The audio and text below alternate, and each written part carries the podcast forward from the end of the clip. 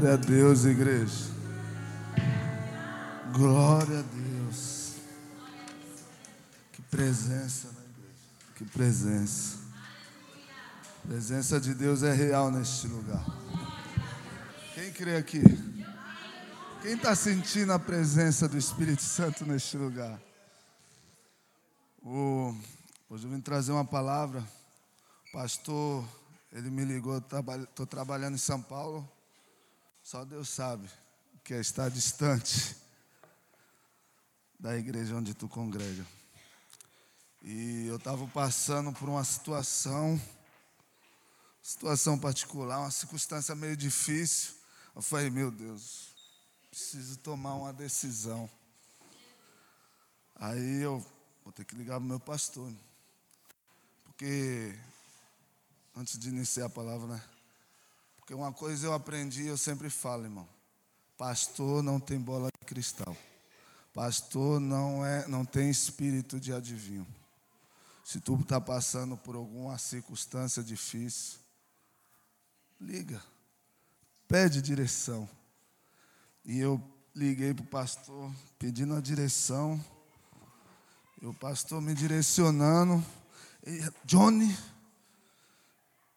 tem uma coisa para falar contigo. Eu falei, pode falar, pastor, mas agora fala tu primeiro. Eu falei, aleluia. Aí eu falando com ele, aí eu falei, o que, que o senhor queria falar, pastor? É, traz a palavra no domingo. Eu falei, Jesus. a gente passando uma situação difícil, Jesus. Eu quero que tu fale da minha palavra. Eu falei, oh meu Deus. Aí eu olhei assim, para o céu, eu falei, meu Deus. E agora, Senhor? Vou pregar a tua palavra, pai. A situação está difícil. E Deus aí falava bem assim. Uma palavra que eu já preguei antes, ele falava bem assim. A circunstância não pode parar o propósito de Deus em nossas vidas. A luta que tu está passando não podem parar o propósito de Deus na tua vida. Não podem parar o chamado de Deus na tua vida as, as lutas, as circunstâncias não podem parar aquilo que Deus te entregou na tua mão. E Deus aí falando grandemente comigo, eu falei, meu Deus, amém. Seja feita a sua vontade. E é sobre isso que eu quero falar nessa noite. As circunstâncias não podem parar o propósito de Deus em nossas vidas. Eu gostaria que a igreja abrisse a Bíblia lá em Êxodo capítulo 14, versículo 5.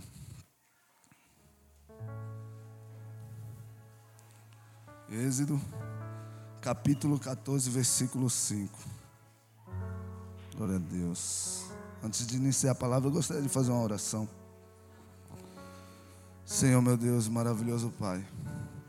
Esse é o momento, Senhor, onde tua palavra está sendo lançada, Senhor.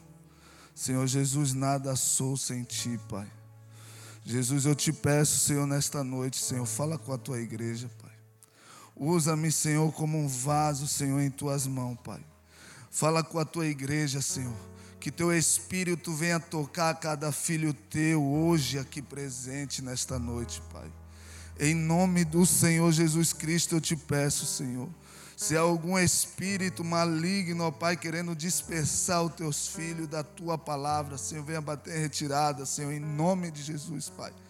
Que a nossa mente, Senhor, venha estar entronizada, Senhor, na tua palavra, papai. Em nome do Senhor Jesus Cristo, ó Pai. É o que nós te pedimos. Amém. Glória a Deus. Êxodo, capítulo 14, do versículo 5. Fala bem assim: Contaram ao rei do Egito que o povo havia fugido. Então Faraó e os seus conselheiros mudaram de ideia e disseram: O que foi que fizemos? Deixamos os israelitas sair e perdemos os nossos escravos. Então Faraó mandou aprontar a sua carruagem e levou consigo seu exército. Levou todos os carros no comando. Todos os carros e cada oficial no comando. O Senhor endureceu o coração do Faraó, rei do Egito. E este perseguiu os israelitas, os israelitas que marchavam triunfantes. Os egípcios com todos os seus cavalos e carros de guerra e Faraó, e cavaleiros e infantaria, saíram em perseguição aos israelitas e os alcançaram quando estava acampado à beira-mar, perto de Pi e Herote, de frente a Balzefon. Ao aproximar-se Faraó, os israelitas olharam e avistaram os egípcios que marchavam na direção deles e, a, e aterrorizados clamaram ao Senhor. Só até aqui por enquanto, igreja. A palavra fala do povo de Israel que estava sendo liberto do Egito. Só que a caminho a palavra fala que o Senhor endureceu o coração de Faraó. Endureceu o coração de Faraó quando o povo de Israel estava caminhando no deserto. E às vezes é assim com nossas vidas. Às vezes nós estamos passando por luta, achamos, eu, olha o que o diabo está fazendo na minha vida, olha o deserto que eu estou, olha a situação que eu estou. Mas às vezes é Deus te colocando, é Deus te colocando no deserto, é Deus te colocando no vale. Porque através do deserto é que vem um aprendizado. Através do deserto é que Deus te capacita. É através do deserto que vem o milagre de Deus. O povo de Israel estava passando pelo deserto, Deus endureceu o coração de Faraó. Porque ali era necessário passar pelo processo para que viesse o milagre. E assim também foi na vida do profeta Ezequiel. A palavra fala que a mão do Senhor levou o profeta Ezequiel na onde? No vale dos ossos secos. No vale dos ossos secos. E é assim que Deus faz. Deus ele nos leva no deserto, mas Deus ele não te abandona no meio do deserto. Deus ele não te abandona no meio do deserto. Deus ele não te abandona, irmão. E uma coisa que me chama a atenção é que o povo de Israel, independente que eles murmuravam, murmurou lá na frente, mas a primeira atitude dele foi clara: clamaram ao Senhor, entraram no secreto, oraram em oração, clamaram. Às vezes nós deixamos de clamar, às vezes passamos por luta, passamos por circunstâncias difíceis e esquecemos de falar com o Senhor. Falamos com o nosso irmão do lado desabafamos no WhatsApp, desabafamos no Face, desabafamos para o nosso amigo até ímpio, mas esquecemos de falar com Deus, de clamar a Deus, de buscar ao Senhor. O Jean, ele falou uma palavra que eu falei, meu Deus, vai pegar minha palavra. Aí eu falei, Jesus, aí é era só confirmação. Olha só o que fala lá em Salmo de número 18. Salmo de número 18.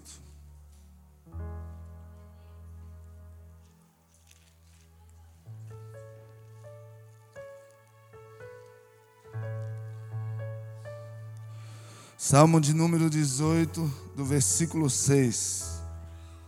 Pastor, pode estar lendo para mim, fazer um favor?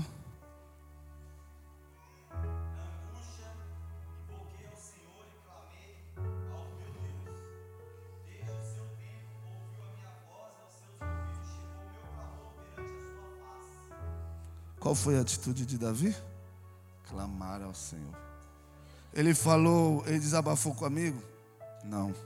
Ele desabafou no WhatsApp? Não. Ele desabafou no Face? Não. Ele entrou no secreto. Ele entrou em oração ao Deus que é o seu refúgio, o seu socorro bem presente. Nós deixamos de fazer tudo isso e questionamos a Deus muitas vezes. Falamos, Senhor, eu estou dizimando na tua obra. Senhor, eu estou ofertando na tua obra, Pai. Senhor, eu estou na igreja terça, quinta e domingo, de manhã estou escola dominical, de noite eu estou no culto e ainda estou passando por esse deserto, estou passando por essa luta. Mas Jesus fala: é necessário o processo, filho. E nós, por quê, por quê, por quê? Esquecemos de tomar a posição, ajoelhar e falar: Senhor, ainda que eu passasse pelo vale da sombra da morte, não temerei mal algum, o Senhor está comigo, o Senhor está contigo, igreja. Clame ao Senhor, entra no teu secreto. Deus ele vem com a provisão, Deus ele vai te direcionar. O profeta Ezequiel estava sobre o vale, mas o tempo todo Deus não se ausentou do profeta. Deus direcionou no meio do vale. E se tu olhar Moisés também, Deus direcionou no meio do vale. A oração tem muito poder, igreja. Muito poder. Esses dias eu vi no último culto. Aí o pessoal subiu, né? O pessoal quando não está vindo na congregação, está em São Paulo, fica meio desligado das coisas. Aí subiu. Minha filha subiu, depois desceu. Pai, sobe lá. Eu falei, subir para quê? Vai orar. Eu falei, pô, vou orar e subir.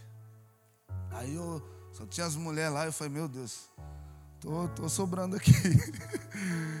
Aí a pastora trouxe uma palavra tremenda sobre oração. Deus só entrega, entrega secreto para aqueles que têm intimidade, irmão. Isso é verdade. Deus entrega secreto não entrega revelações para qualquer um. Aí eu olhei assim, eu falei, meu Deus. Deus falava, né? Como a oração tem poder. Porque o diferencial de tu entrar na oração é como tu sai da oração. Porque quando tu entra na oração, tu vem com teus desejos, tuas lutas, teu desabafo ao Senhor. Mas quando tu sai da oração, Tu sai com a revelação do trono. Tu sai com a revelação do céu. Então, a oração tem poder. A oração é o alicerce da igreja. Ela é que faz o céu abrir sobre a igreja. Então, a oração tem muito poder. Então nós devemos clamar em meio a situações difíceis, em meio às lutas, nós devemos clamar ao Senhor. Voltando lá para Êxodo. Vai andar um pouquinho na Bíblia, igreja. Voltando lá para Êxodo. Voltando lá para Êxodo. No versículo 11, fala bem assim.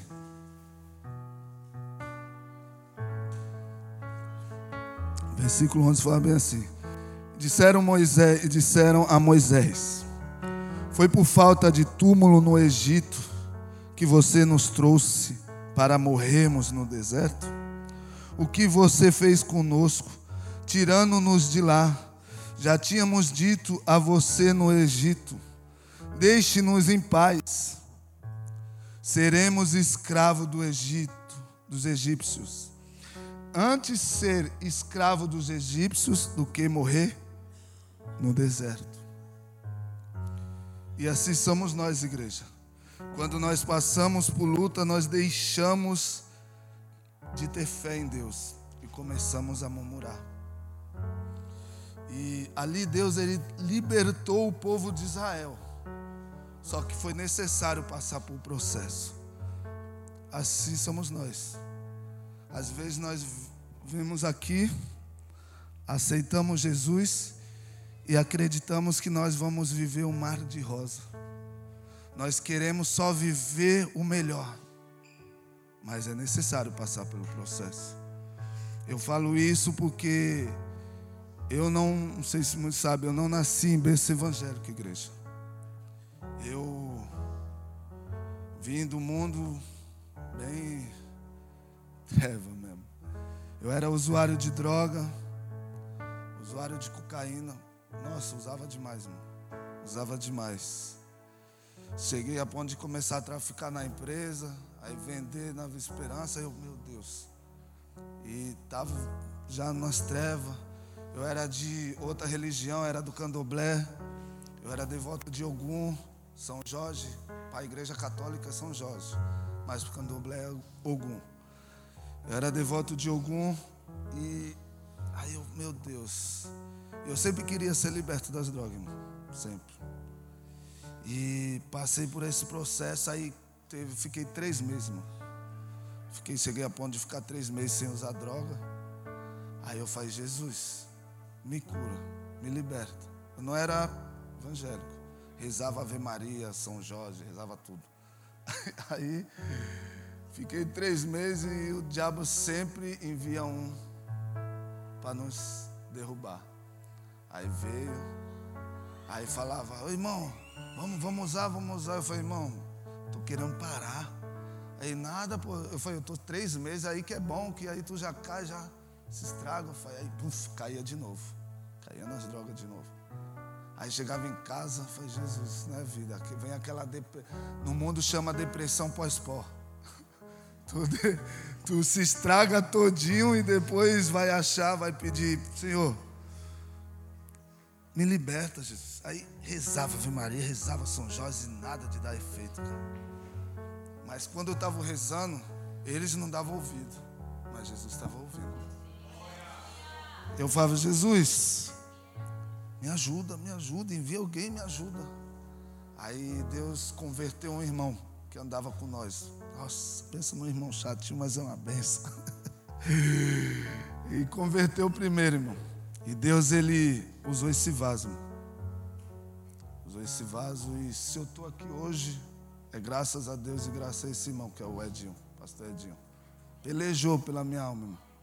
Antes ele era magrinho, jejuava muito agora.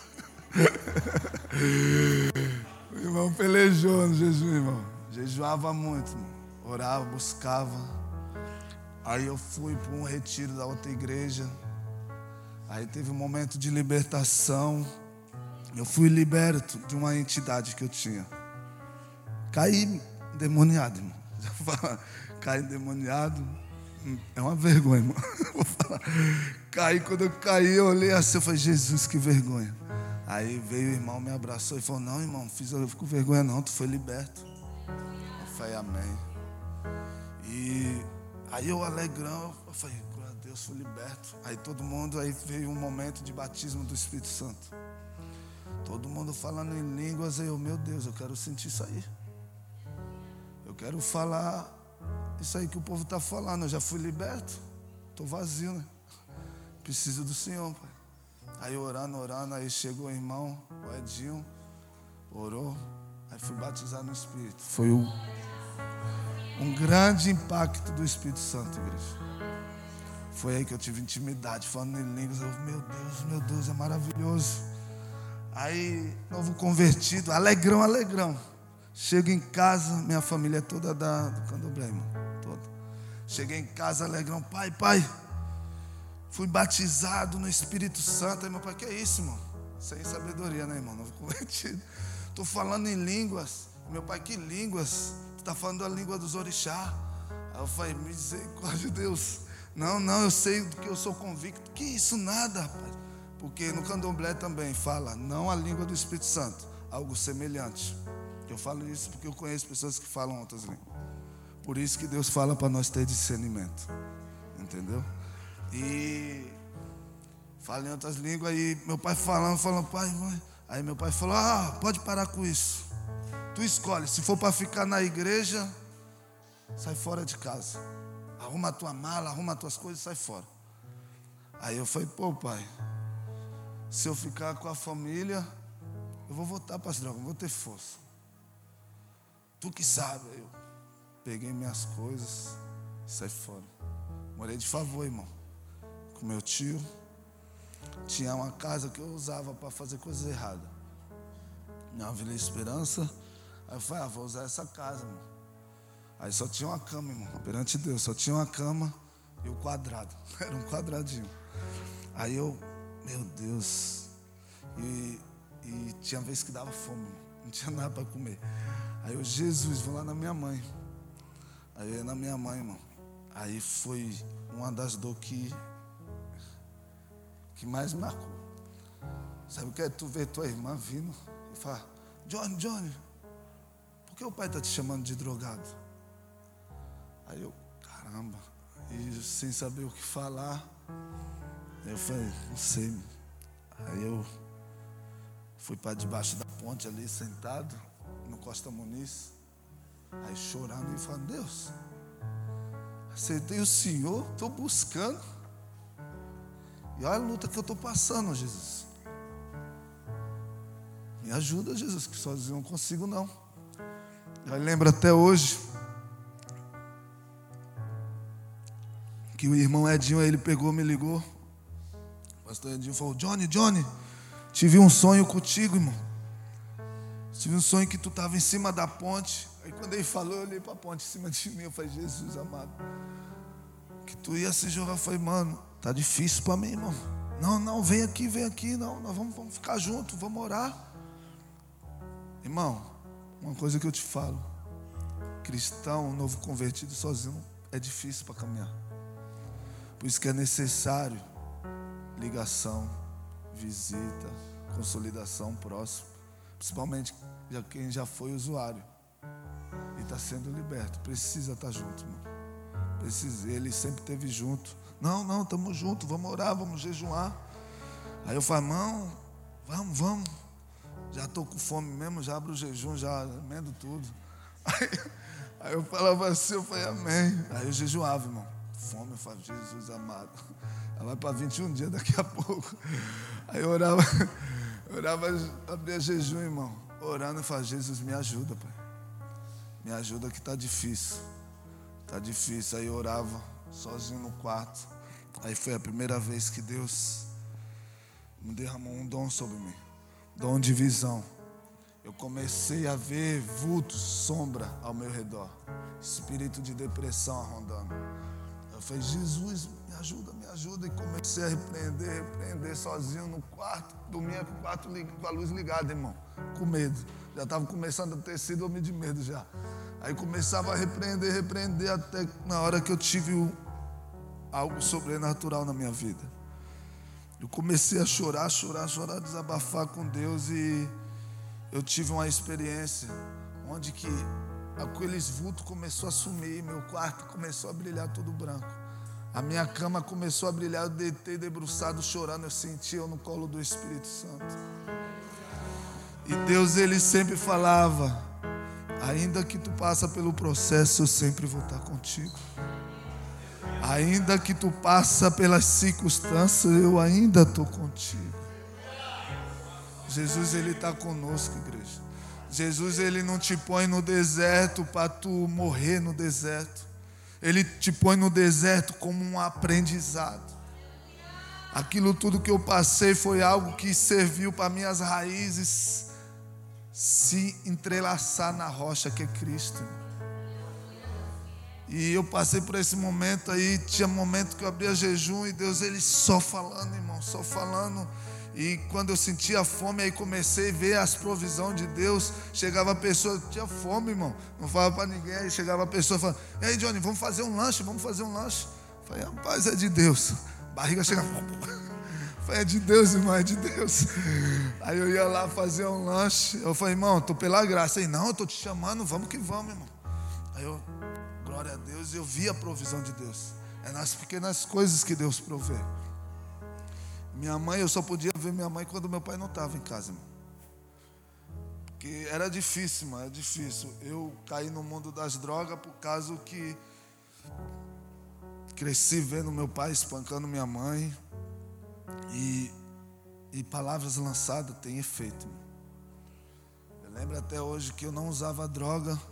E meu pai, eu ia balada, né? No mundo, mas não usava droga ainda. Aí meu pai falava, esse drogado, ele não sei o quê, fica indo para balada, esse vagabundo. E começava, né? Aí eu falei, Jesus. Aí eu falei, ah, aí começava a vir o diabinho oferecendo droga. Aí eu falei, ah, meu pai já pensa que eu uso mesmo? Aí já usava. Por quê? Aquela palavra foi semeada. A palavra tem grande efeito no mundo espiritual. Pode ser ao contrário, pode ser ao teu favor, mas ela tem efeito. E aí Graças a Deus eu fui liberto e hoje eu glorifico a Deus, irmão. Eu não cresci numa família evangélica, mas eu posso dar uma família para minha filha, uma família cristã. Porque eu glorifico a Deus pela minha esposa, pela minha vida, pela vida da minha filha de hoje, sempre estar na presença de Deus. Irmão, altos e baixos, todo cristão passa, todo. É como se fosse um coqueiro, vem o ventaval, tu, balança para um lado, balança para o outro, mas não quebra porque está enraizado em Cristo. Em Cristo. E nós devemos buscar o refúgio. Deus ele sempre está contigo. Olha só o que fala em Isaías 43.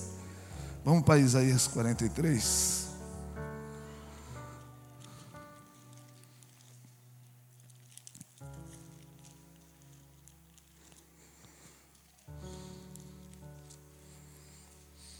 Isaías 43, versículo 1.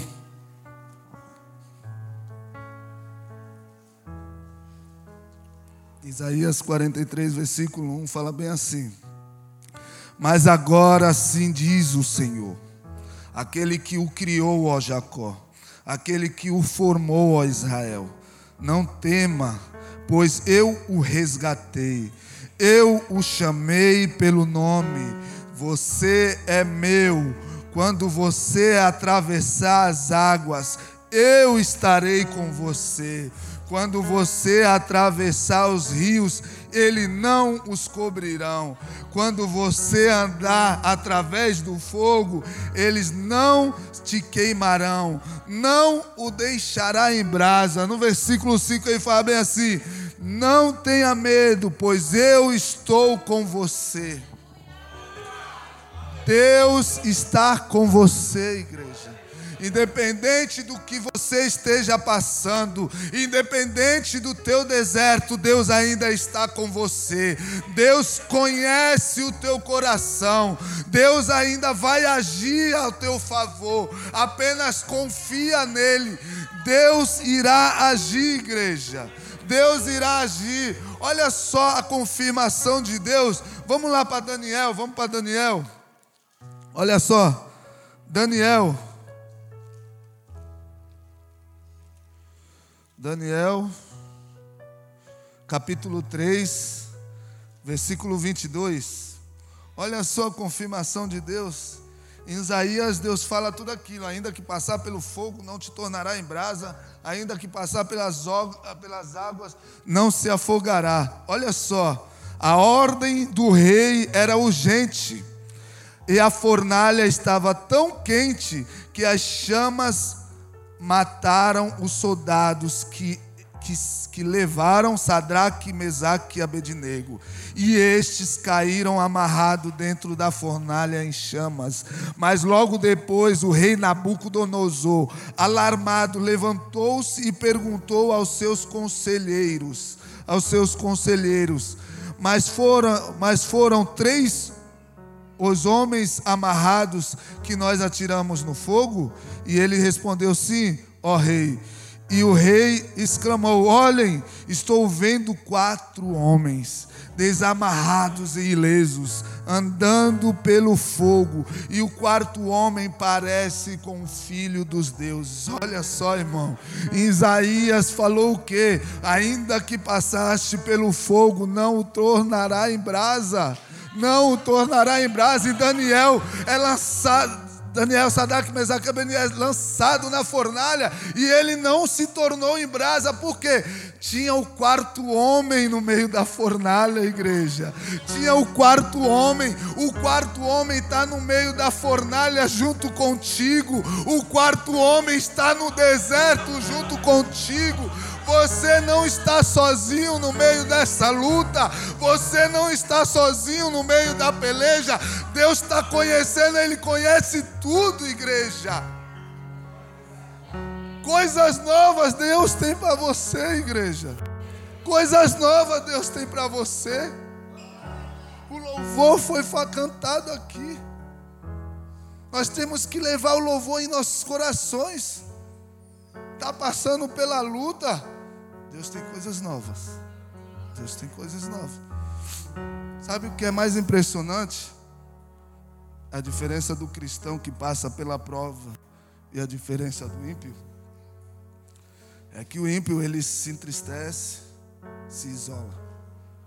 O cristão não. Ele passa pela prova e continua o mesmo. Continua firme. Continua adorando.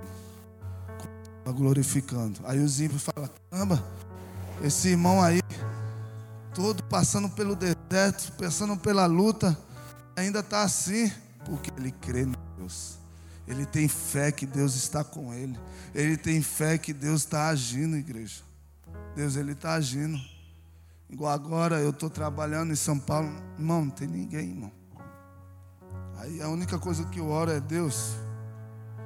Vê um lugar para eu congregar, me, me direciona.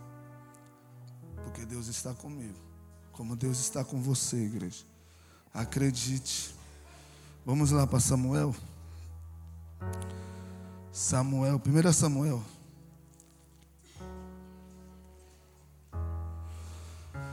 Primeira Samuel. A palavra do Senhor fala, né? Nós não devemos parar perante as circunstâncias. Nós não devemos parar perante a luta. Sadraque, Mesaque e Abednego não parou perante a fornalha. A Bíblia é clara que eles estavam em movimento andando. Movimento andando quer dizer o quê? Mesmo na fornalha, continua. Continua no propósito. Não para não, não para não. Está no vale, continua. O que quer dizer que ele fez? Andou ao redor profetizando.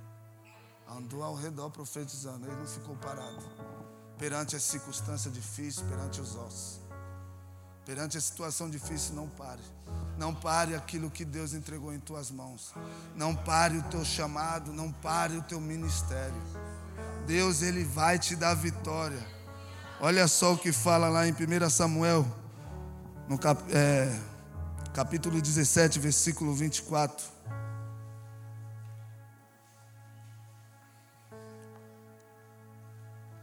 Primeira Samuel, capítulo 17, versículo 24. Quando os israelitas viram o homem, todos fugiram cheios de medo. E os israelitas diz, diziam entre si: Vocês viram aquele homem? Ele veio desafiar Israel. Rei, o rei dará grande riqueza a quem vencer. Também lhe dará sua filha em casamento e isentará de impostos em Israel a família de seu pai. Davi perguntou aos soldados que estavam ao seu lado: o que receberá o homem que matará os filisteus e salvará a honra de Israel? Aí essa, esse é o ponto-chave. Quem é esse filisteu incircunciso para desafiar o exército do Deus vivo? Se tu olhar, o povo de Israel viu o tamanho do gigante, se amedrontou, fugiram. O medo é o oposto da fé. O medo paralisa o cristão mas a fé te faz seguir adiante. O medo é o oposto da fé, irmão. O povo de Israel se amedrontou e recuaram. Mas Davi não. Davi tinha fé no Deus que ele servia. Pelas palavras, quem é esse incircunciso? Incircunciso não tem aliança. Tipo, ele fala: ó, esse é um incircunciso, eu sou aliançado. Quem é esse? Incircunciso, eu, sou, eu tenho aliança. Ele não tem aliança. Eu tenho aliança no Deus que eu sirvo. Então eu tenho fé no Deus que eu sirvo. E ele foi e enfrentou o gigante e algo me chama a atenção. Porque os filisteus recuaram. Ele viu o tamanho do gigante. Mas Davi não viu o tamanho do gigante, viu o tamanho da promessa. Ele viu o tamanho da promessa, porque enquanto você vê o gigante, você não vê o que tem além para Deus te entregar na tua vida porque aquilo foi um processo que Davi teve que passar para as promessas vir na vida de Davi. As promessas começou a ser realizada na vida de Davi depois que ele venceu o gigante.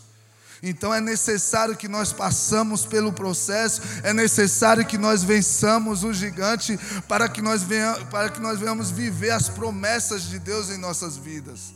Não parar o nosso propósito, não abandonar o nosso chamado. Não abandona o teu chamado. Uma coisa que uma mulher entregou para mim e eu, e eu levo isso no meu coração. Ela falou bem assim: Ó, Deus está te falando que enquanto tu cuidar da minha obra, de tudo cuido eu da tua família. Eu levo no meu coração. Enquanto nós estivermos firmados no propósito, de tudo Deus cuida. Não é à toa que o Senhor fala bem assim: buscai primeiro o reino de Deus e as demais coisas vos serão acrescentadas. Aí eu lembro de uma paulada que o pastor me deu, mas amém. Que agora vem na mente. Deus é tremendo, irmão. Temos que ter fé em Deus, tem que ter fé em Deus. Deus bate até quando está pregando, irmão. Olha, Jesus amado. Glória a Deus. E devemos ter fé, irmão. Devemos ter fé. Independente da circunstância. Não pare o teu chamado, não pare o propósito de Deus na sua vida. Veja o versículo, 20, versículo 13 de Êxodo. Vamos voltar de novo um pouquinho. Para que, meu Deus, o horário está indo. Aleluia. Versículo 13 de Êxodo. Fala bem assim: Moisés respondeu ao povo: Não tenha medo, fiquem firmes e vejam o livramento que o Senhor trará hoje. Porque vocês nunca mais verão os egípcios que hoje vêm. O Senhor lutará por vocês. Tão somente acalme-se. Ali eu vejo um ato de fé de Moisés. Porque Deus ele fala tudo o que iria fazer nos versículos seguintes. Mas no versículo anterior que eu li agora, Deus não tinha falado com Moisés o que iria fazer. Mas Moisés, pela fé, falou: Deus vai ter um escape. Deus vai dar um escape. Porque aquilo dali era um momento sem saída. Na frente tinha o um mar vermelho e atrás o exército de Faraó. É momento sem saída que Deus ele vem com a provisão sobre tua vida. É no momento que tu acha que agora não tem mais jeito para o meu casamento, agora não tem mais jeito para a minha família, agora não tem mais jeito para a minha vida. Deus fala: ainda tem jeito, ainda eu vou agir na tua vida, ainda vou fazer algo novo. Não desista, não desista. Veja o que eu irei fazer, veja o escape que eu irei dar sobre tua vida. É isso que Deus faz. E o Senhor me faz lembrar de Pedro. Fala que os doze estavam no barco quando Jesus veio andando sobre as águas e os onze se amedrontaram. Fala, meu, é um fantasma, é um fantasma. Jesus falou. Aí Pedro falou: Senhor, és tu? Se és tu, faça que eu ande sobre as águas. E Pedro ele saiu do barco enquanto os onze se amedrontaram e paralisaram dentro do barco. Pedro ele pegou, deu dois passos, igreja. Algumas tradução fala dois passos, outras ele deu dois passos, igreja. Jesus estava à frente. Enquanto ele tinha o olhar firmado em Cristo, a sua fé firmada em Cristo, ele viveu o sobrenatural. Mas quando ele começou a olhar as circunstâncias, olhar o vento vindo ao seu redor, ele se afundou. Às vezes, a água, o mar, é a nossa dificuldade, é a nossa luta, é a nossa circunstância. Se nós focarmos em Cristo Jesus, nós andamos por cima dela. Nós andamos, nós começamos a viver o sobrenatural. Mas se nós desviar olhar para as circunstâncias difíceis da nossa vida, ela nos afunda. Ela nos leva a ter uma depressão.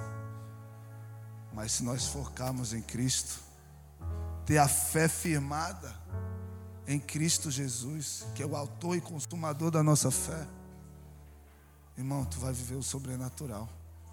A circunstância não vai te, te afundar.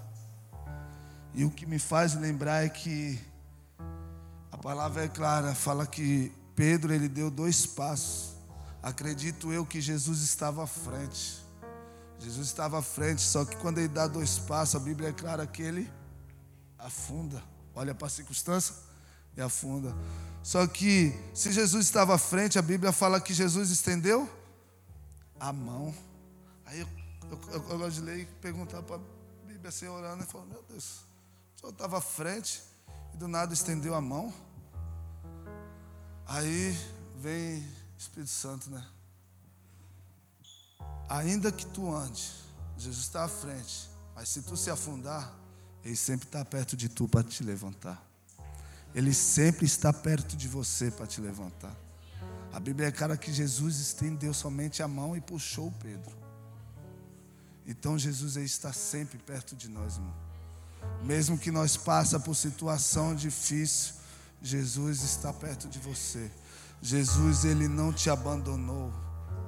Creia nisso. Tenha fé firmada em Cristo. Olha só o que fala em Marcos. Glória a Deus para nós concluir. Marcos, capítulo 5, versículo 27.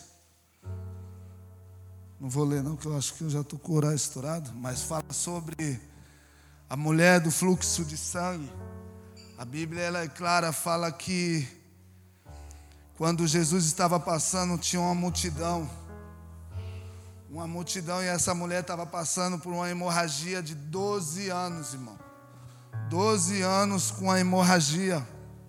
Ela somente tinha aquela oportunidade de depositar sua fé tocando na orla de Jesus. A palavra fala que ela pensa: se tão somente eu tocar na orla do Senhor, eu serei curado. A fé daquela mulher, nossa, foi tremenda, igreja. A circunstância que estava ao redor dela não paralisou aquela mulher. A Bíblia fala que ela passou ao redor e tocou na orla de Jesus. E Jesus mais para frente fala: Alguém me tocou, tocou na minha orla. Aí fala bem mais para lá: Alguém tocou em mim. Aí eu falo: Meu Deus, aquela mulher toca na orla, mas Jesus fala: Alguém tocou em mim. Aí eu começo a pensar: Por quê? Se aquela mulher toca na orla. Aí o Espírito Santo fala: Aquela mulher tocou na orla, mas a fé dela tocou em Jesus. Porque no, no versículo 34 fala bem assim: então ele lhe disse, filha, a sua fé te curou. Ela toca na orla, a fé dela toca em Jesus. Nossa fé tem que tocar em Jesus, irmão. Nossa fé tem que tocar em Jesus para nós viver o milagre do Senhor o milagre do Senhor para restaurar nossas vidas, o milagre do Senhor para curar nossas feridas, o milagre do Senhor, nós precisamos tocar no Senhor, em nome de Jesus. Eu gostaria que o louvor subisse. No versículo 15, fala bem assim: E disse então o Senhor a Moisés, Êxito.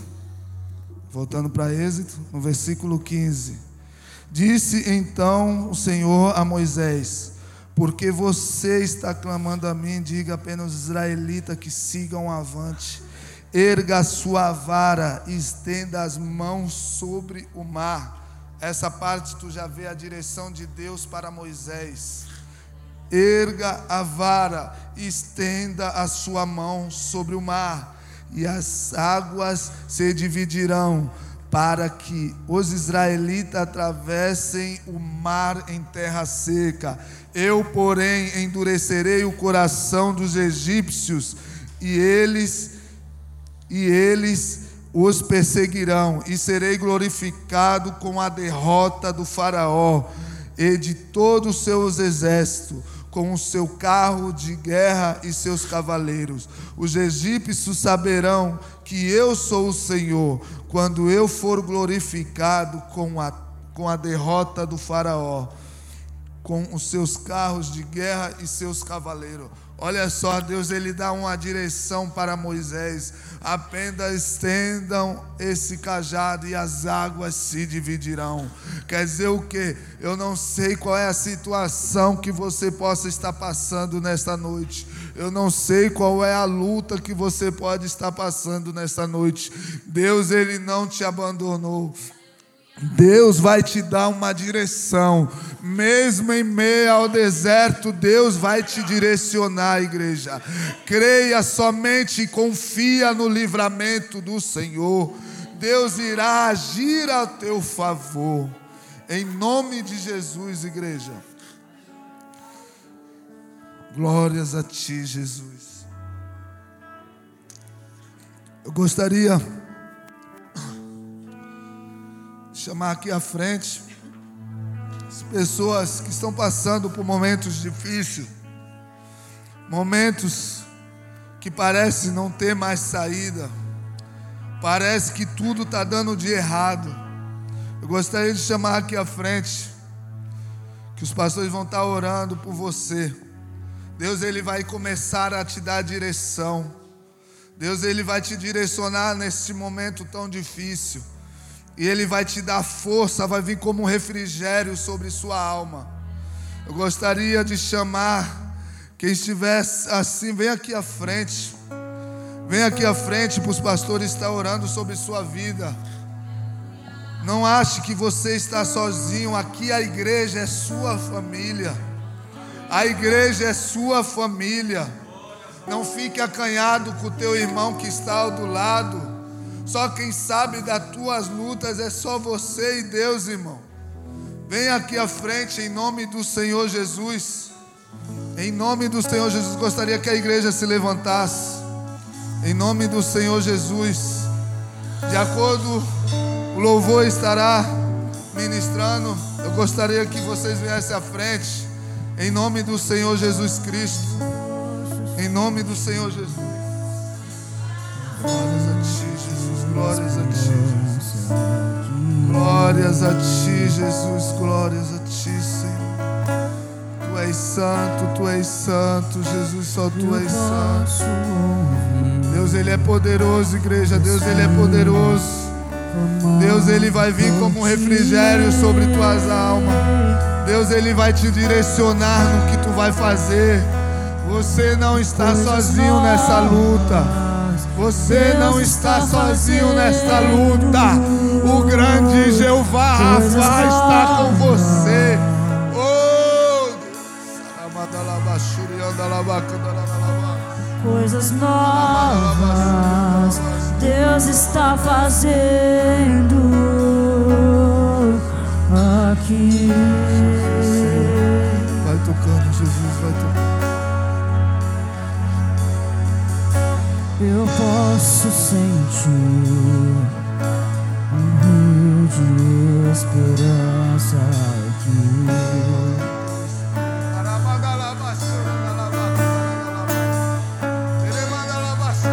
eu posso ouvir teus filhos clamando por ti.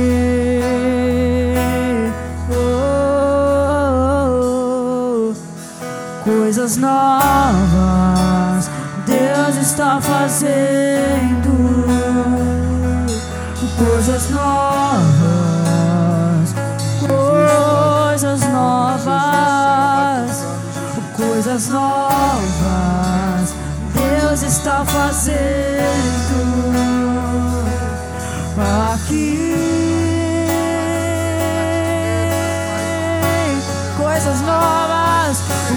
coisas novas Deus está fazendo.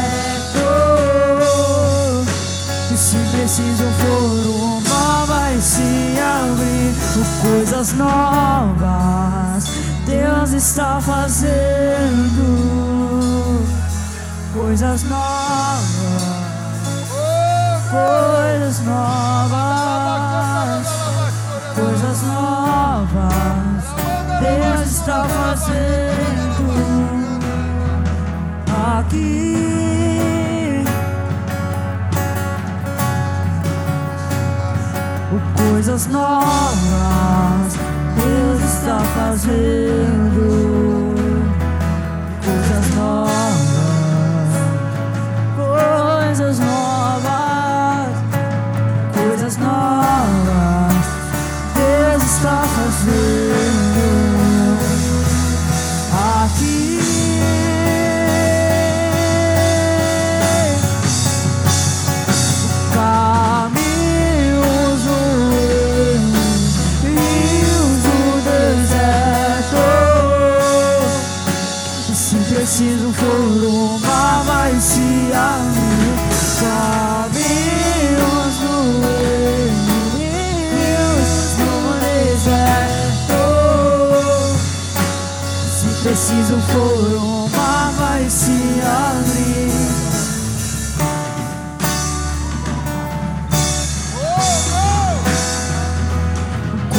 novas, coisas novas, coisas novas. Deus está fazendo. Ora,